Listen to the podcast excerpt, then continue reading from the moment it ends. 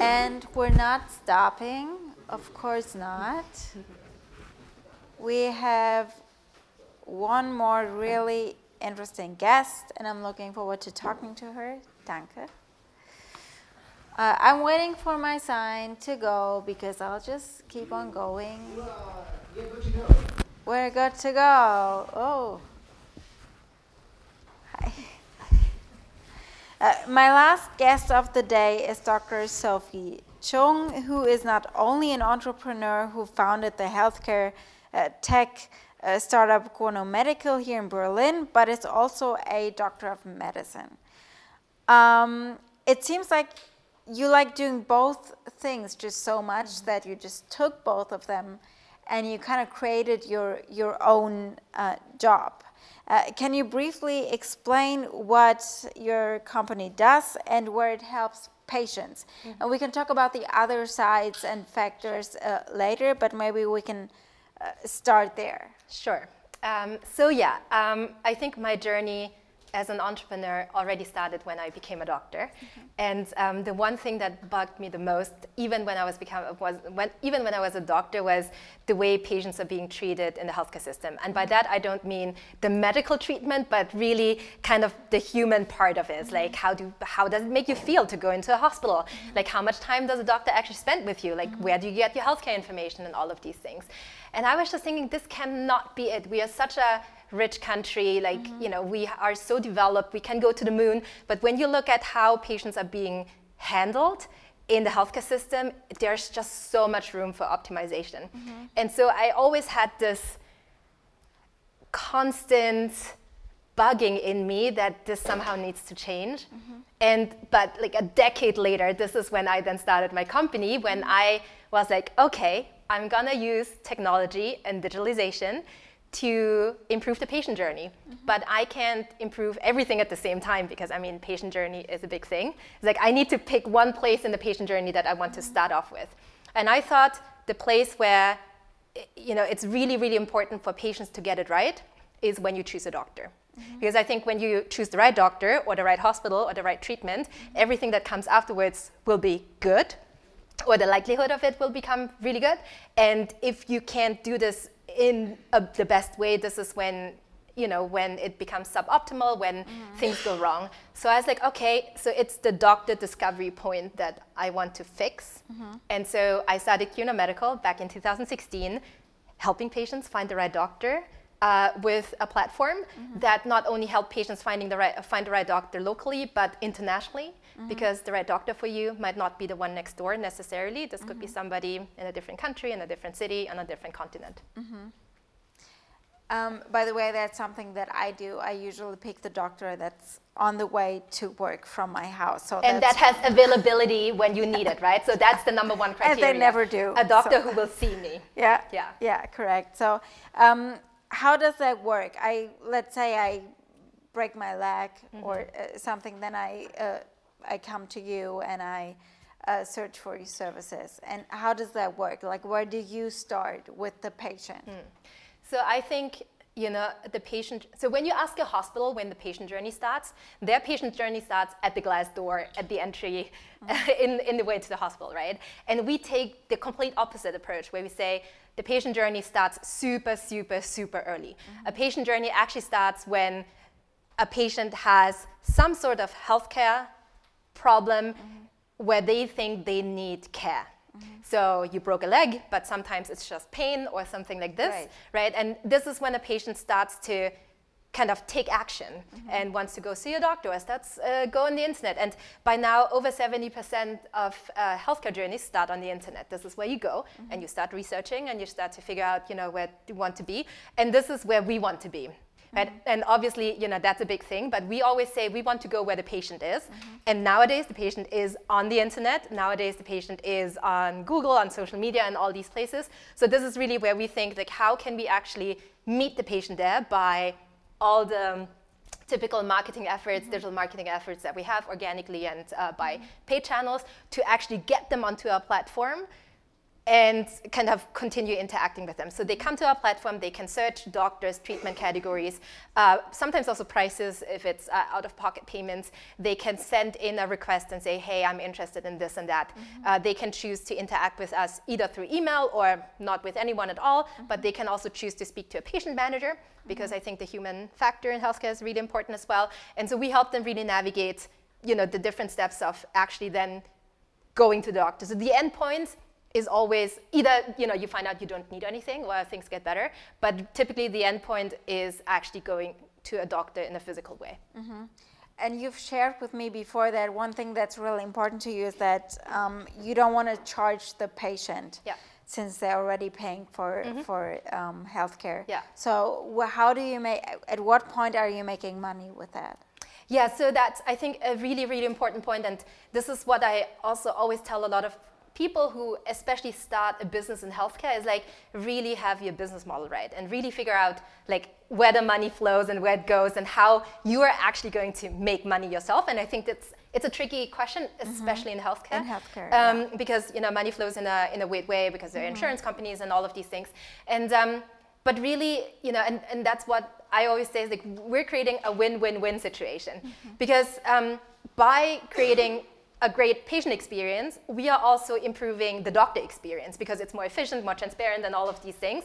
And at the same time, we're creating a win situation for us because we get to build an amazing business and mm-hmm. a successful business. And this is how we think about this. And therefore, because we are creating a win situation, mm-hmm. not just for the patient, but also for the doctors, this is where we go and actually charge because in the end, you know, our, our service is geared towards the patient. So our highest value in the company is patients first. But at the same time, we are also a service provider mm-hmm. to the doctors and hospitals. And so I say, you know, we actually go where the money is, and mm-hmm. the money is with the doctors and hospitals and the insurance companies, and this is where we charge. Mm-hmm. Maybe we can talk about the, the product you kind of mm-hmm. added later on in the yeah. journey because that's exactly targeting the clinics yeah. and hospitals, uh, QunoSuite. Exactly. Yeah. Yeah, so um, our second product is QunoSuite, and it's, as you said, um, a, a software biz or a software product for, for, for hospitals. We call it PRM, Patient Relationship Management, mm-hmm. but think about it as CRM for hospitals, really.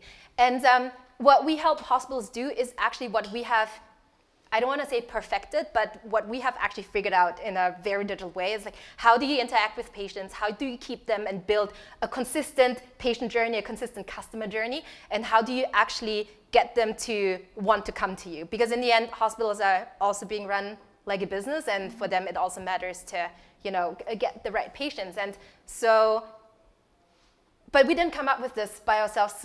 You know, it wasn't like this one moment where like, huh, maybe we can sell this to hospitals. It was actually the other way around where the hospitals came to us. And there was, you know, one time where a hospital chain, chain came to us and they were like, hey, Quno, it's really great what you do kind of on the patient side of things, but this software you can do for the hospitals, we, can, we actually want to use it for our own patients because we've seen that it works so well. Mm-hmm. And so that was the first moment where we were like, do we want to sell software to hospitals? Mm-hmm. And my first reaction was, hell no. Like, mm-hmm. hospital software business was like enemy number one for anyone who wants to bring innovation into, hospital, uh, into healthcare. And I was like, I will never switch sides there. But then on the other hand, you know, and that's why I think it's so important to have your North Star to say, you know, why are you doing this? On the other hand, over the years, we've seen how challenging it was to reach patients all the time and we are all kind of in marketing here like you know being able to find the traffic and find those patients and convert every single patient mm-hmm. every single day is great but also very challenging if you want like our goal was to reach as or is to reach as many patients as possible mm-hmm. so we're like how about we are we kind of do this through the back door where we become the software solution for hospitals to actually manage their patient population. And through that, we get to help them define a better patient experience. Mm-hmm. And then all of a sudden, it made complete sense again for us to actually do it. Mm-hmm. And so we said yes to the first customer. Um, and uh, then actually established a full blown B2B SaaS product out of it. Mm-hmm healthcare is uh, very interesting when it comes to it being a business or not being a business. Um, I mentioned that I lived in the US and mm-hmm. you've worked at uh, ZocDoc, um, which is an American company which is uh, also helping in the healthcare space, finding uh, doctors and appointments. Um,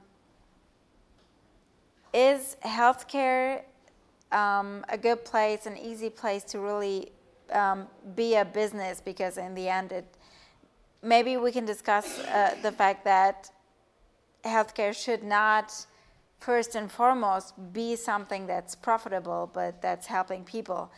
And so maybe you can talk about how the tension is and how difficult that is and why you think differently, obviously. Yeah, so, you know, I think especially here in, here in Germany or in Europe, being a profitable business is always being discussed in contrast to providing great patient services, mm-hmm. right? So there's always this, oh, like uh, profit making, privately held hospitals are bad and we need to keep everything public and, and all of these things. And I have, mm-hmm. I have a completely, not a completely different view, but I have a more nuanced view on this. So let me say this. I think we in Europe, especially, especially in contrast to the US, mm-hmm. we are in a super lucky, privileged position to have a healthcare system that can serve all of the people and doesn't uh, break the bank, mm-hmm. right? For many people who require self healthcare services. Mm-hmm. So when I'm sick, I go to the hospital, and all I think about and all I care about is to get better again. In the U.S., mm-hmm. when you're sick, you go to the hospital. All you can think about is how much this is going to cost, yeah. and on whether you need to sell your house and your car, yeah. right? And I think this is this is a, a fundamental difference, and we can we all have to be very grateful about the fact that you know we can go, we can get any CT, MRI, chemotherapy, whatever this is in 99% of the cases without anyone even opening a checkbook or right, whatever. Right. However, I think you know we, we have a little bit of a schizophrenic situation, especially here in Germany or in Europe, where on one hand we tell the hospital or the politicians tell the hospitals that they shouldn't be profit making, mm-hmm. but at the same time you kind of let them run like a company, right? Mm-hmm. So the mm-hmm. hospitals are getting a budget. They have costs, like personnel cost, doctor cost, nursing cost. They, uh, the way they make revenue is by the number of patients they treat and the severity of the treatments and things like these. Mm-hmm. So at the same time, you tell the hospitals, you shouldn't care about this too much. But at the same time, you put them in the position where they do have to care about these yeah. things, because otherwise, you know, they can't pay their people and mm-hmm. all of these things and can't uh, offer the services that, that they, they have to offer. And I think that makes it very difficult mm-hmm. um, to, be, to put the hospitals in this position. And I would rather like, be very open and transparent about this and say, yes, hospitals, you do need to care about your commercial structure. Mm-hmm. But we also give you the liberty to, you know, do more of this and really kind of compete on the quality and the service levels mm-hmm. that you offer. Mm-hmm. Because right now for the hospitals, it's almost like a, and I see this when we go and speak to the hospitals, although the mindset is changing, they're like, why should we care? The patients are coming anyways, mm-hmm. right? They have to. Because they have yeah. to.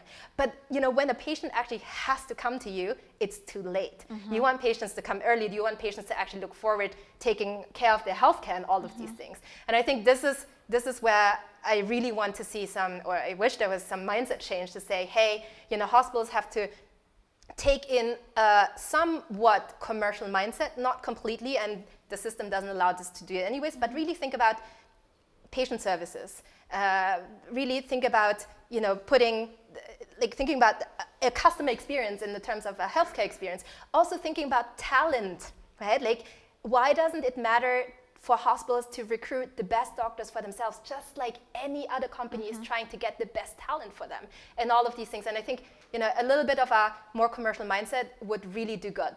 Mm-hmm. Are you a startup founder or a sales leader looking to supercharge your business growth? Join HubSpot for Startups and get access to industry experts, free masterclasses, startup toolkits, and up to 90% of the HubSpot CRM Growth Suite. Unlock everything you need to increase leads, accelerate sales, and streamline your customer service. Head to hubspot.com slash startups as mentioned in our show notes and get ready to scale your business with HubSpot. Um, I asked uh, Katharina the same question. Uh, mm-hmm. what are the biggest difficulties in what you do? What are the roadblocks that are that might maybe sometimes seem too big to handle. Uh, that you spend a lot of time on, a lot of uh, time talking about them, trying to solve them. Uh, everything. no, I think um, I think building a business independent of what it is is difficult, mm-hmm. right? Like let's just get this out of the way. This is it, it's very clear. But I think building a business in a highly regulated yeah. um, landscape where also the stakeholders are throughout under digitalized is even harder. Mm-hmm. And I think this is where we are. But at the same time, and it really depends on kind of how you think about difficulties. But I think if you succeed in a difficult environment, then the, your defensibility is also going to be really, really high because mm-hmm. it's going to be really hard for new people to enter the market or mm-hmm. for new people to scale or you or kind of mediocre companies to come up and also just kind of buy their way through. Mm-hmm. So I actually like to be in a in a kind of difficult market, mm-hmm. but really I think you know um, all of or many of the things are difficult in terms of thinking about the product because um, you know as i said it's under digitalized so it's not like you can build an api and just plug into all the systems. Most of the healthcare it systems don't have apis um, also the users um, the doctors and the nurses are typically not the most tech savvy yeah. people. So yeah. you have to think about this. Then also you know the patient experience is a really difficult experience. It's not buying a pair of shoes. Mm-hmm. it's really you know, a very anxious, vulnerable moment for every patient, and really getting this right is very challenging. Mm-hmm. And then also, of course, fundraising, going to investors, and pitching this idea and making them believe or convincing them that this is the next big thing mm-hmm. um, is especially in digital health um, when I started in 2016 mm-hmm. uh, wasn't wasn't necessarily a, a, walk in the park either. Mm-hmm what made you start though? Like what inside of you was something that said i'm i'm passionate about these at least two things uh, and i'm not going to make a decision um, and i know that uh, you've said that before in interviews that obviously you think about still being um, a doctor and working in a hospital and i'm assuming you might miss that sometimes. Maybe you would miss being an entrepreneur if you would do that. So uh, how is that tension inside of you and how is that actually contributing to what you're doing right now? Yeah, I think the grass is always greener on the other side. Mm-hmm. And so when I nowadays walk into hospitals and then see all these doctors in their scrubs, I'm like, ah, oh, I wish I could be one of them. But I, I know, uh, you know, from my previous experience how hard it is to actually be a doctor. And I, mm-hmm. I think I'm in a lucky position where I can truly combine both of my passions and mm-hmm. kind of uh, you know building a digital product and at the same time doing this in, in, in the field of healthcare. For me, it wasn't clear that I will ever become an entrepreneur or start my own company. I mm-hmm. started my career as a doctor and then I went into management consulting and all these really nice places. But um, I think you know the point was really I had this idea, I couldn't stop thinking about this. And then, you know, sometimes you have these moments in life where the stars align a little bit. And it was kind of, you know, I was still in New York, but I was thinking to come back.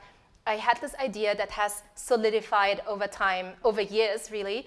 And thirdly, um, I had an investor who was willing to put uh, money down pre product, pre market. So it was mm-hmm. basically just me and my idea. And all of these things. And so I was like, if I don't, I don't think it's gonna get better than this. Mm-hmm. And then you just have to take the plunge and go yeah, like, I'm gonna jump. do it. Yeah. yeah. I, I, love what you said about it was just me and my idea. Um, when we talk about it, we often look for um, people telling us, yes, you're doing the right thing, and yes, that's wonderful. I'm assuming uh, when you, you found a startup, there are a lot of people saying that's not a good idea, that's highly risky. How do you deal with the fact uh, being the only person in the room who believes in your idea? Um, yeah, so when when you start a startup, I think you will you will find a hundred times more people who tell you this is not going to work or mm-hmm. say no than people who will say yes. Yeah. But at the same time, there are people who will say yes to do it. Mm-hmm. Like, you know, my first investor or my first hires. And, mm-hmm. you know, it's like you're not really by yourself um, mm-hmm. all of the time, but of course it can, it, it can become um, a mentally lonely place. Um, I always say the customer is always right, the patient is always mm-hmm. right.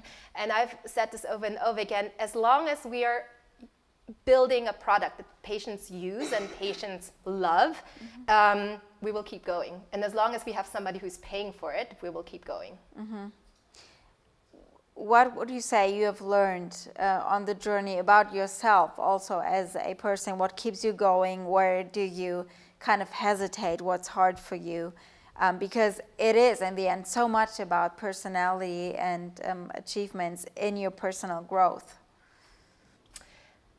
I think there are many things that, or a couple of things that keep me going. Mm-hmm. I'm, I mean, building a company is tough, right? And I also think that there are actually more kind of dark moments than bright moments when mm-hmm. you kind of count them. But of course, the bright moments overshine the dark moments. Yeah. Um, but uh, at the same time, I, I feel like when you've found your purpose and your vision and you build something and you see that it works, every single day you improve. And I mean, what was a true game changer to me was, for me, was when we received the first patient reviews, mm-hmm. and patients were like, "This is amazing, this works." Mm-hmm. And uh, another game changer for me was when I, I, I so it's a digital product, right? So it's not something people have. But when I started meeting people who have actually used our platform and came up to me here in Berlin and they were like, hey, I booked my treatment through your platform. I was like, holy shit, this, you know, this is one of my customers. And also when other people start explaining your product to, to yourself mm-hmm. and, and, and doing almost a better job than you do, mm-hmm. this is when it's like, okay, it works. People understand, it makes sense, it adds value. And I think you know, what keeps me going are these proof points. It's not the one thing, but really getting up every single day, fighting through all the challenges and difficulties. And what we're trying to do is hard, and we feel it every single day. And mm-hmm. I tell my team all the time. But at the same time, being really clear about the proof points that you're looking for, and uh, and and finding them, and not kind of like sugarcoat them or, or or make things up for yourself, but really try to find them in the data, in the truth, with your customers, and then keep uh, building on that. Mm-hmm. Where do you think that comes from? Are your parents uh, entrepreneurs? Like, where does that mindset come from? Um, so I think the mindset comes from my parents, but my parents are, aren't entrepreneurs. I think my, my parents are as far away from being entrepreneurial as possible. I mm-hmm. think uh, my parents uh, are from Cambodia. They came uh, to Austria, where I was born and, and, and grew up as, as refugees. And um, I think, you know, what they've shown me when I grew up was kind of the grit and the resilience and the hard work you can put into something so you can build something out of nothing. Mm-hmm. And basically, my parents built kind of a whole existence and new life out of nothing when when they came here and at the same time while working that hard and always having kind of a goal and a vision for yourself and your family and in this case still remain humble and grateful for the things we have and i think mm-hmm. this is kind of a combination of things and you know when i was growing up i didn't know any of this but mm-hmm. you know reflecting back i think this is what this is what i learned from my parents mm-hmm. my parents are you know my dad was a, a software engineer my mom um, they're both retired uh, worked in in in a lab um, was a mm-hmm. lab technician so they're you know typical uh, jobs that are n- not entrepreneurial but really i think this resilience and being able to kind of you know get yourself up again against a lot of challenges and all of these things. I think this is this is truly what is what is entrepreneurial. Mm-hmm. you have a family of your own now. You have a daughter. What is something that you share with her that you really want her uh, to take as a takeaway for her life? Because she's i believe three years old. Yes. so a lot to so, learn uh, still my daughter is still very tiny and um, is, is, only three years old. But really, I try to. Um, I try to instill the confidence in herself, and I, I, I think especially with with young women, but it doesn't really matter which which gender, especially with you know all the information that flows in that, that kind mm-hmm. of that you get overwhelmed with with social media with the pressure that you grow up with and, and all of these things where you almost can't be protected by it, or mm-hmm. it's really hard to shield yourself from it. I think it's really, really important to stay grounded and to um, have the self-confidence and really know who you are and what you can and what your values are. So you can, you always have this kind of inner north star you can always turn back to, mm-hmm. and are to a large extent independent of kind of external validation and superficial um, factors and all of these things. So I really, yeah, I, I really try my best to kind of have a confident little person mm-hmm. with me. Mm-hmm. Thank you so much, Sophie, for sharing.